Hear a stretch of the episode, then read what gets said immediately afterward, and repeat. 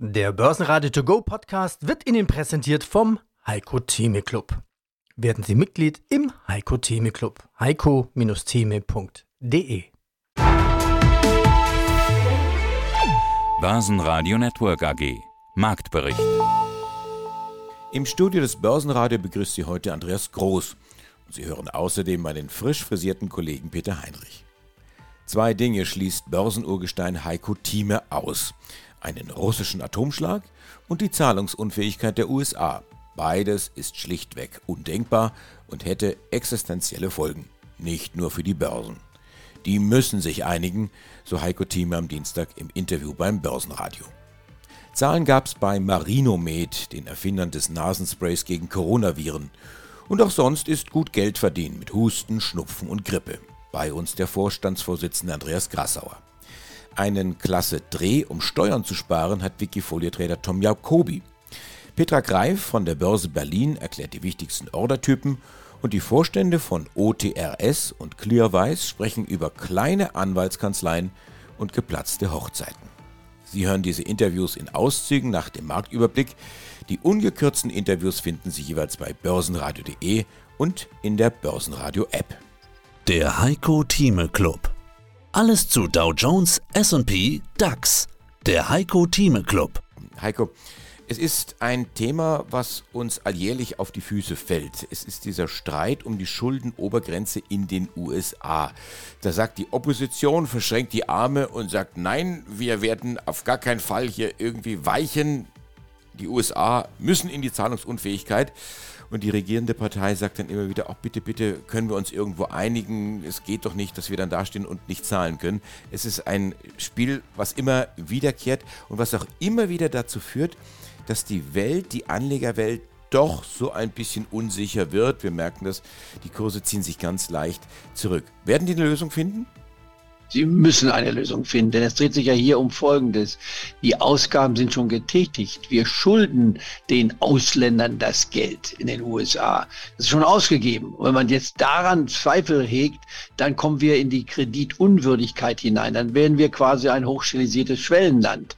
Und damit können wir uns dann mit Argentinien und anderen Ländern vergleichen. Und dann können wir zur IMF gehen, zum Weltwährungsfonds um einen Kredit beten. Das wäre unmöglich. Es ist seit 1789 noch nie passiert. Es wird auch nicht passieren. Es wird eine Lösung geben, aber die Nervosität ist wieder angesagt. Zahlungsunfähig werden wir nicht. Die Wahrscheinlichkeit dafür liegt unter 10 Prozent aus meiner Sicht. Wir sind ja auch in dieser Situation, wo die Saisonalität ganz gerne mal zuschlägt, wo man dann sagt, ja, im Mai verkaufen viele oder ziehen sich zumindest von der Börse zurück, dann ist es im Sommer relativ ruhig, vielleicht auch irgendwo eine schwächere Phase. Aber der Mai ist rum und wir sehen hier Kurse von letztendlich deutlich über 16.200, 16.300 Punkten. Das ist richtig. Wir haben hier einen zweigegliederten Markt, äh, zweigleisig. Während der DAX-Index ein Plus von über 2% aufweist seit äh, Anfang Mai, ist in den USA der Mai bisher ein negativer Monat mit einem Minus von 2%. Das heißt, in den USA ist es nicht so gut gelaufen wie in Europa. Das liegt daran, dass die Bewertungsbasis beim DAX-Index insbesondere unter dem historischen Durchschnitt liegt. Der DAX-Index könnte also tatsächlich die von mir anvisierte 17.000-Marke ohne Schwierigkeit in diesem Jahr erreichen, um dann normal äh, bewertet zu sein. In den USA ist es anders. Dort ist die Bewertung historisch gesehen um 10 Prozent zu hoch oder liegt über dem Durchschnitt. Und das erklärt den Unterschied. Also die Gangart ist etwas anderes, deswegen muss man auch differenzieren. Aber wir haben natürlich auch bei uns Werte in den USA auf meiner Liste, zum Beispiel die IBM-Aktie gefällt mir zurzeit sehr, sehr gut, haben wir vorhin übrigens gar nicht diskutiert diskutiert. Die Emgen wurde genannt, die BioNTech so als Twitter-Unternehmen, nicht wahr? Türkische Abstammung, in Deutschland, nicht wahr? Produziert und in Amerika notiert, wenn man so will. BioNTech unter 100 Euro ist für mich absolut ein Wert, den man haben sollte. Und natürlich auch die Disney nennen wir bei 84. Ich bin ein großer Fan von Bambi, habe das nie aufgegeben, als Zehnjähriger gesehen und schaue mir heute noch diesen Film mit meinen Enkeln gerne an. Also kurzum, äh, Disney steht auf meiner Liste. Potenzial ist bei Disney so die 130 bis 150 Euro Marke in den nächsten zwei, drei Jahren. Zur Zurzeit läuft das Geschäft nicht so gut, aber das kann man rektifizieren mit dem alten Management, das wieder eingetreten ist. Also da gibt es viele Argumente und Amgen gehört auch mit dazu. Wir haben also etliche Werte, neben der VW, die wir auch diskutieren. Viele schreiben die VW ab. Ich setze auf die VW bei 120. Also das macht den Markt so interessant. Äh, in anderen Worten, wir kommen, wie du hast es schon gesagt, in eine Zeit hinein, wo wir Schlaglöcher haben werden. Und der DAX-Index wird die 16.000 Marke noch etliche Male unterschreiten, bevor wir 17.000 am Jahresende sehen. Vielleicht sogar etwas mehr im Endeffekt. Und wir werden die 15.000 Marke nur relativ schwer unterschreiten, möchte ich einmal sagen. Äh, die 14.500 Marke werden wir aus meiner Sicht nicht sehen und nicht unterschreiten und den Rest können wir auch vergessen. In anderen Worten, ich bleibe konstruktiv positiv. Rezession, jein. Wenn, dann merken wir es gar nicht. Es gibt keine große Rezession. Leitzinserhöhung, ja. In Europa zweimal, in den USA mindestens vielleicht noch einmal im nächsten Monat. Das wäre die Prognose, wie wir sie zusammenfassend hier einmal bringen können. Auf der DAX-Tafel in Frankfurt nichts Neues, die Anleger bleiben vorsichtig. Der drohende Zahlungsausfall der USA ist nach wie vor Gesprächsthema. Das ist wenig vertrauensstiftend. Für den DAX bedeutet das auch am Dienstag ein kleines Minus von 0,4 Prozent. Er schloss bei 16.153 Punkten. Der MDAX 27.388 Punkte und das ist ein Minus von 0,7 Prozent. Es ist auch irritierend, wie die Unternehmen die Lage einschätzen. Die Einkäufer sind gut gelaunt, die Unternehmenschefs dagegen miesepetrig. Ja, hallo, ich bin Tom Jacobi, ich bin freiberuflicher Wirtschaftsmathematiker, führe seit fast zehn Jahren mittlerweile mein Wikifolio und freue mich hier heute beim Börsenradio wieder Rede und Antwort stehen zu dürfen für mein Doppelanalyse-Wikifolio. Gering, wie definierst du gering? Du sagtest ja, du möchtest am liebsten voll investiert sein. Meine, seit langem habe ich einen Interviewpartner, der mit seinem Wikifolio eine überschaubare Anzahl von Aktien hat. Du hast derzeit rund 12 Aktien drin. Du hältst eine Aktienquote von unter 80 Prozent und eine Liquidität von derzeit 23%. Prozent.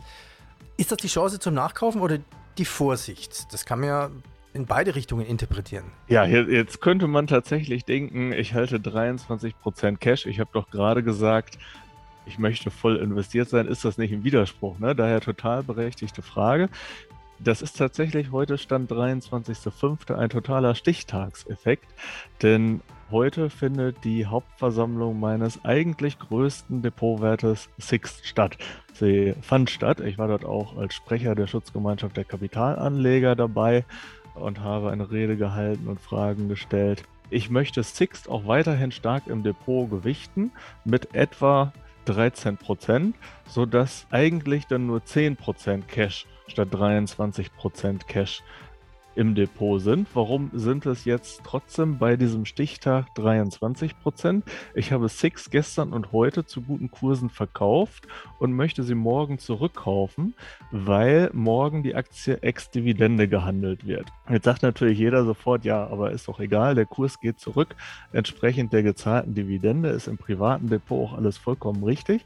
Man muss aber hier sehen, im Wikifolio sind ja Kurszuwächse, Kursgewinne steuerfrei, während auf Dividenden zumindest die Quellensteuer von 15% anfällt. Mhm. Und wenn man sieht, dass Sixt 8% Dividendenrendite zahlt auf die Vorzugsaktien, dann sind das 1,2%, die ich da an Steuern abführen würde. Bei einem Spread von etwa 0,2% der Aktie kann ich also erwarten, vorbehaltlich Kursänderungen, dass ich trotz des Spreads, also zu verkaufen und wieder kaufen, dass ich damit etwa 1% Gewinn machen werde durch diesen Handel. Und wenn Sixt 13% des Depots ausmacht, ja, dann sind das etwas mehr als 0,1% auch für das Gesamtdepot, die ich da raushole. Und da sieht man, ich bin mir nicht zu schade für dieses Micromanagement auch. Im Gegenteil, ich sage mir, wenn ich in einem Tag 0,1% für das Gesamtdepot rausholen kann, sogar etwas mehr, das lohnt sich total. Übrigens, auch dieses Interview hören Sie in voller Länge auf börsenradio.de oder in der Börsenradio-App. Manuel Sied, CFO der Clearweiß AG. Meine Funktion im Endeffekt Mädchen für alles mit dem Fokus auf Finanzen. Und eigentlich wollte ich Sie ja fragen zum Thema Kooperation mit dem Windparkbetreiber, Solarparkbetreiber Tion. Da hat er sich eine relativ große Hochzeit angebahnt. Der Pfarrer war bestellt, die Gäste eingeladen, die Band hat sich auch schon mal warm gespielt. Aber die Hochzeit ist geplatzt. Warum jetzt eigentlich? Fassen Sie mal kurz zusammen. Ja, da ist die Braut mit jemand anders weggerannt, um es, um es bei dem Gleichnis zu lassen. Wir selbst haben auch erst aus der Presse davon erfahren, durch den Erwerb von EQT. Für uns kam das auch durchaus überraschend, dieser ganze Deal. Auf der anderen Seite ist es für uns jetzt auch so, dass wir sagen, okay, wir haben von Anfang an gesagt, dieser Deal mit Tieren ist eine Möglichkeit für schnelleres Wachstum ist aber eben auch nur das. Es ist eine Möglichkeit. Und diese Möglichkeit ist jetzt, wie manche andere Transaktionen eben auch, vom Markt verschwunden. Und wir sehen jetzt auch schon an den letzten Announcements, dass wir mit dem Wachstum dennoch weiter fortfahren. Natürlich hat uns das ein bisschen zurückgeworfen, einfach dadurch, dass Kapazitäten geblockt waren, Ressourcen geblockt waren. Nichtsdestotrotz gehen wir davon aus, dass wir unsere Wachstumsziele weiterhin erfüllen können. Ähm, so im richtigen Leben ist ja so, wenn Hochzeiten platzen, dann müssen Verlobungsgeschenke zurückgegeben werden. Also wenn die Hochzeit nicht stattfindet. Was passiert jetzt mit dem Aktienpaket? Das waren ja doch über 20 Prozent, die Tion schon erworben hatte. Werden die zurückgegeben oder da haben sie sich bislang noch nicht committed? Genau, also nach den letzten Informationen, die uns vorliegen, hat Tion jetzt aktuell 18,4 Prozent an uns. Mal schauen, wie es dann bei den Anmeldungen der Hauptversammlung aussieht. Der neue Eigentümer EQT hat sich dazu auch noch nicht geäußert. Und nach unserem aktuellen Stand soll dieses Aktienpaket auch weiter gehalten werden. Mehr wissen wir dazu auch nicht. Wenn Sie da mehr wissen wollen, müssten Sie mit der Tion oder auch EQT sprechen. Sie wollten ja das Portfolio, ein sehr attraktives Portfolio von Tion erwerben. Gut, Sie werden jetzt sagen, das ist ja relativ kleinteilig, was auch immer das heißt. Aber von der Größe her wäre es ja doch irgendwo interessant gewesen. Sie hätten sich auf den Schlag um etwa ein Drittel vergrößert. Was bedeutet das jetzt für Sie? Genau, also es war definitiv ein attraktives Portfolio. Ansonsten hätten wir uns das Ganze gar nicht angeschaut. Es stimmt auch, es war ein sehr kleinteiliges Portfolio, aber genau darauf ist die Clearwise ja ausgerichtet, auf das Management kleinteiliger Portfolien. Das sehen Sie auch in unserer Investitionsstrategie, 5 bis 50 Megawatt, genau unsere Größenordnung. Was bedeutet das für uns jetzt, dass der Deal abgesagt wurde? Bedeutet für uns ganz einfach, dass wir nicht mehr beschleunigt wachsen, sondern ganz normal wachsen, so wie wir es von Anfang an auch gesagt hatten. Und da sehen wir uns auch weiterhin auf dem Pfad. Das heißt, ganz einfach, es ist nicht mehr der Kickdown aktiviert, sondern eben ganz normales Vollgas. Für Zoom sind die Zeiten des Corona-Hypes mit Kursen jenseits der 350 Euro lange vorbei. Momentan krebst die Aktie nur noch bei einem Fünftel rum. Dabei laufen die Geschäfte nach wie vor gut. 4,5 Milliarden Dollar Umsatz werden erwartet und bis zu 4,31 Dollar Gewinn je Aktie, so die neuen Prognosen von Zoom. Trotzdem verlieren Zoom auch am Dienstag 6%, Schlusskurs 61,50 Euro. Mein Name ist Andreas Grassauer, ich bin CEO und Co-Gründer von der Marinomed Biotech AG, eine Biotechnologiefirma, die an der Wiener Börse im Prime Market notiert. Ja, und aus dem Börsenradiostudio meldet sich Peter Heinrich, damit Sie auch die Stimmen auseinanderhalten können. Sie haben zwei Bereiche, Immunologie, also zum Beispiel autoreaktive Immunerkrankungen und Virologie. Das Geschäft mit Kargelose wuchs in den letzten Quartalen eigentlich immer zweistellig und ist der Umsatzbringer. Mit zum Beispiel Weltmarktführer Procter Gamble will Marinomed den wichtigen Markt in den USA erobern. Steigen wir tiefer ein. Zuerst für die Hörer und für die interessierten Aktionäre Carragelose. Was ist das? Ich versuche mal eine Definition. Und Herr Grassauer, Sie helfen mir einfach bei der Korrektur. Also, Carragelose ist ein Wirkstoff, der aus Rotalgen gewonnen wird. Er dient der unterstützenden Behandlung von Erkältungskrankheiten, die durch Viren verursacht werden. Und der bildet einen feuchtigkeitsspendenden Schutzfilm in Nasen- und Rachenschleimhäuten, der die Schleimhautbarriere gegen eben diese Schnupfenvirus ist. Es ist auch ein wirksamer Virenblocker, der bei Atemwegserkrankungen eingesetzt wird. Ist das soweit korrekt? Ja, das ist soweit korrekt. Das ist ein bisschen sozusagen, wenn man so will, von der Formulierung her schwierig, aber vereinfacht äh, gesagt kann man sich merken, wenn man so ein Produkt nimmt in Deutschland unter der Marke Alcovir, in Österreich Coldamaris oder auch in der Schweiz gibt es das mit Karagelose, dann ist es, wenn ein Virus in die Nase eindringt oder ein Asthma sich über die Nase kommen die rein, gibt es zwei Möglichkeiten. Entweder Sie haben das Produkt schon genommen, bevor das Virus reinkommt, dann kann es sich nicht ausbreiten oder Sie werden mit hoher Wahrscheinlichkeit gar nicht krank. Oder wenn Sie schotten und Sie verwenden das Produkt, dann kann es sich nicht in dem Ausmaß vermehren, als es tun würde, wenn sie nichts machen. Mit dem Effekt weniger Virus, weniger Probleme. Am Ende des Tages, wie auch jetzt eine, eine finnische Evaluierungspublikation gezeigt hat, finnische, australische, sie werden einfach doppelt so schnell gesund und das ist, glaube ich, das Entscheidende für den Patienten und auch der Grund unseres Erfolges, weil es natürlich jetzt nach der Pandemie wieder viel Husten, Schnupfen, Heiserkeit gibt und die Leute wollen halt gern gesund werden. Also dieser alte Spruch, ja, hast dann Schnupfen, dauert sieben Tage mit Medikamente und ohne, der stimmt dann nicht mehr, sondern es geht wirklich schneller, ich werde schneller gesund oder nicht mehr so schnell krank?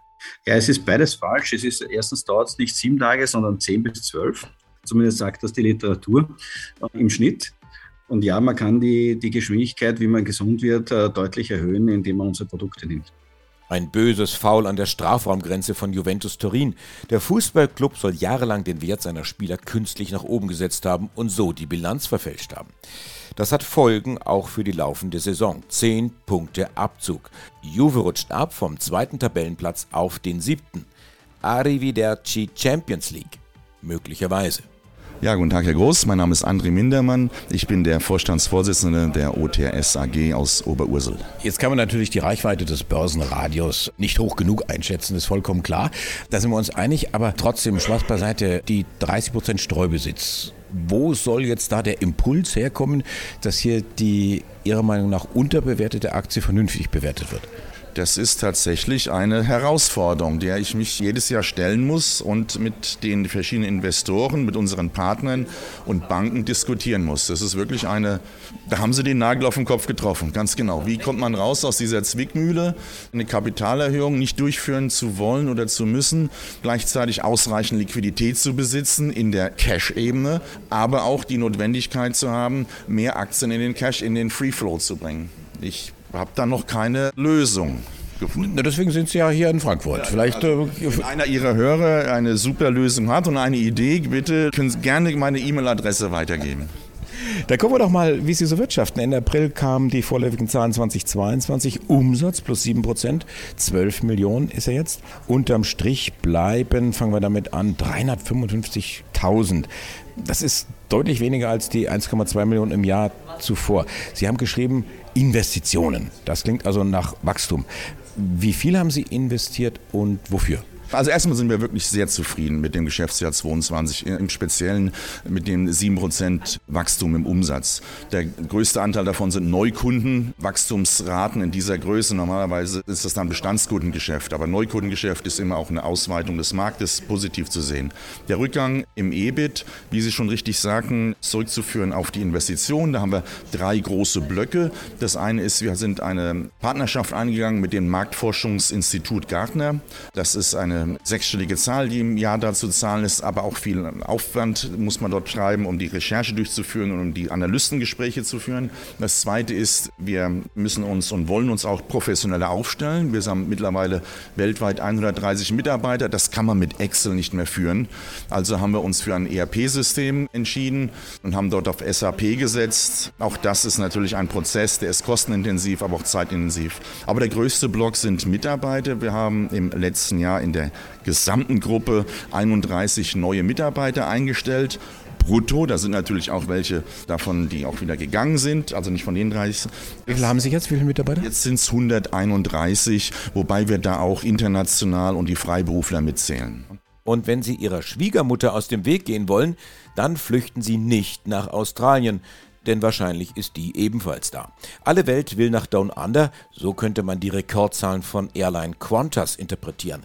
2,5 Milliarden Aussie-Dollar Gewinn sind drin in diesem Jahr, nach 2 Milliarden Verlust im vergangenen Jahr. Petra Greif. Ja, ich mache Unternehmenskommunikation an der Börse Berlin. Nächster Ordertyp, Stop-Loss. Das ist wahrscheinlich einer der, der bekanntesten Sicherheitsmechanismen. Ja, ganz genau, auch wenn immer wieder darum Diskussionen entbrennen, wo man die setzt. Die Stop-Loss-Order, die nehme ich, wenn ich jetzt schon Aktien in meinem Depot habe und den Verlust begrenzen möchte. Dann sage ich, wenn ein bestimmter Kurs erreicht wird, dann soll die Aktie verkauft werden. Allerdings ist wichtig zu wissen für die Anleger, dass die Aktie dann nicht als limitierte Order an den Markt geht, sondern als unlimitierte Order. Das heißt, dieser Kurs, den ich da gesetzt habe bei der Stop-Loss-Order, der führt lediglich dazu, dass die Order an sich ausgelöst wird, an die Börse geht Dort trifft sie als unlimitierte Order ein und wird zum nächsten festgestellten Kurs ausgeführt. Das kann für mich zum Vorteil sein oder auch zum Nachteil, wie bei jeder unlimitierten Order. Wann ist es ein Nachteil? Also es ist natürlich dann ein Nachteil, wenn ich verkaufen will und dann geht der Kurs gerade nach unten. Also in volatilen Zeiten ist die Stop-Loss-Order manchmal auch, ja, kann nach hinten losgehen. Sagen wir es mal so. Okay, dann gibt es ja immer noch die nachziehende oder die rollierende Stop-Loss-Order. Was ist das? Ja, da wird dieser Stop-Loss-Preis sozusagen immer wieder angepasst, je nachdem, wenn die Aktie nach oben geht, eben um bestimmte Prozentpunkte, die ich eben eingestellt habe, die passt sich dann nach oben an. Nächster Ordertyp, Stop- und Buy-Order. Eigentlich müsste diese Orderform auch Start and Buy-Order heißen. Eigentlich ja, das ist ein merkwürdiger Name, finde ich auch jedes Mal wieder. So wie Gewinnwarnung wahrscheinlich, ne? ja, so wie Gewinnwarnung auch, ja. Ja, die Stop-Buy-Order, da lege ich mir sozusagen eine Aktie auf Beobachtung in mein Depot und sage, wenn sie einen bestimmten Kurs erreicht hat, dann möchte ich diese Aktie kaufen Allerdings auch da wieder dieser Kurs oder dieser Preis, den ich festgelegt habe, der führt nur dazu, dass die Order ausgelöst wird. Die geht dann wieder als unlimitierte Order an die Börse und ich bekomme die Aktie dann zum nächsten festgestellten Kurs. Nochmal zur Idee, also wozu brauche ich das? Ich will ja eigentlich eine Aktie möglichst billig kaufen.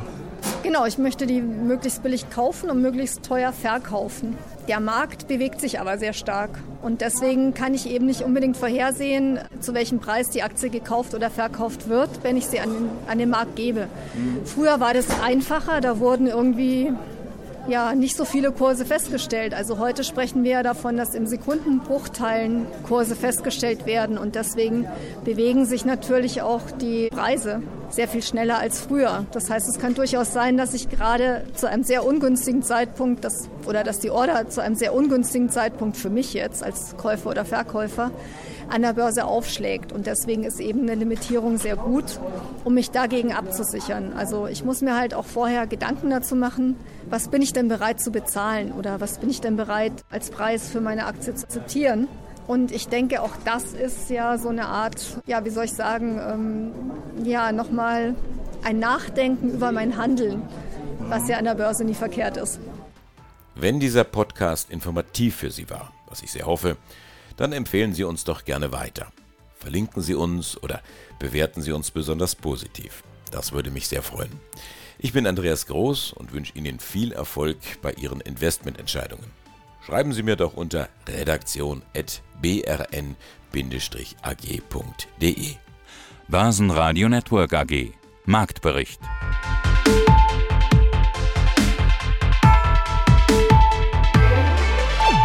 Das Börsenradio Nummer 1.